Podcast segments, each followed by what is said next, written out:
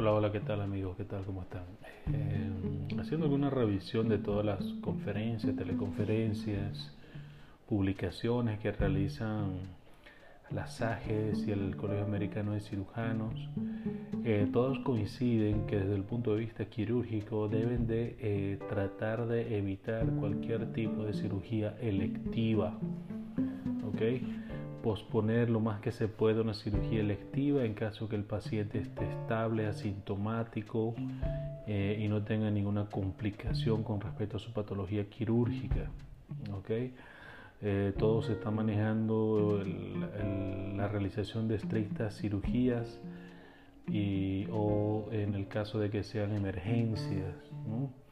emergencias que pueden ser eh, resueltas en las primeras 24 horas iniciada el cuadro urgencias con un máximo de hasta 72 horas de realizar la cirugía. En caso de pacientes con patología de cirugía programada, debe de extenderse lo más que se pueda y evitar eh, las complicaciones de la misma. Por otra parte, también eh, sugieren de que deben de eh, hacer el uso de todo el equipo de protección personal, ¿ok? Para cualquier caso quirúrgico que se vaya a realizar. Eh, tener en cuenta que todo paciente es altamente sospechoso hasta que no se demuestre lo contrario.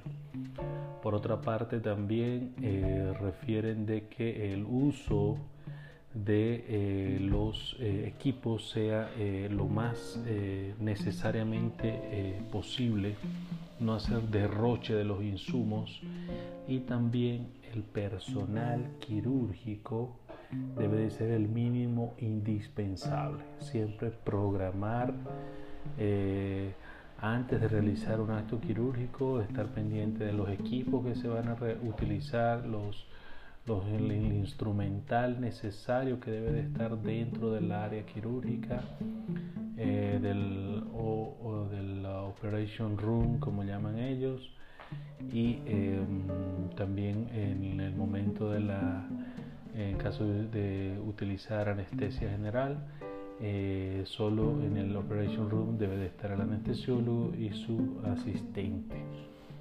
¿Ok? Sacar del operation room todos los equipos que no sean necesarios ¿ok? Y en caso de usar eh, un procedimiento quirúrgico laparoscópico, estar muy pendiente con la evacuación del CO2 del neumoperitoneo a través de filtros, ¿ok? Que ellos recomiendan en sus distintas páginas. Eh, bueno, ese era un pequeño comentario que quería realizarles. Eh, ya estaremos actualizando algunos otros datos con respecto a, al manejo de algún tipo de patologías específicas en esta época de eh, pandemia de COVID-19. Ok, eh, saludos a todos. Cualquier comentario, sugerencia pueden realizarla a través de, los comentarios que se realizan y también eh, deben de compartir este podcast a ver qué les parece, hacer sugerencias, reclamos, comentarios. Adiós.